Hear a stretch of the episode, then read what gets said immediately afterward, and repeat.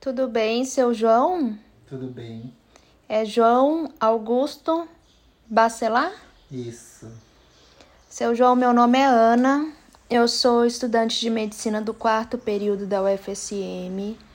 É, o motivo da minha visita aqui é perguntar se o senhor me permite fazer uma entrevista para saber como está a condição de saúde do senhor, uh, algumas questões que são importantes aqui para a disciplina que eu estou cursando.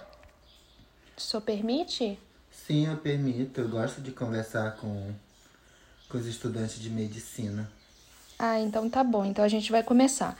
A entrevista é, não vai ser muito demorada, tá? Ela vai durar em torno de 10 a 15 minutinhos.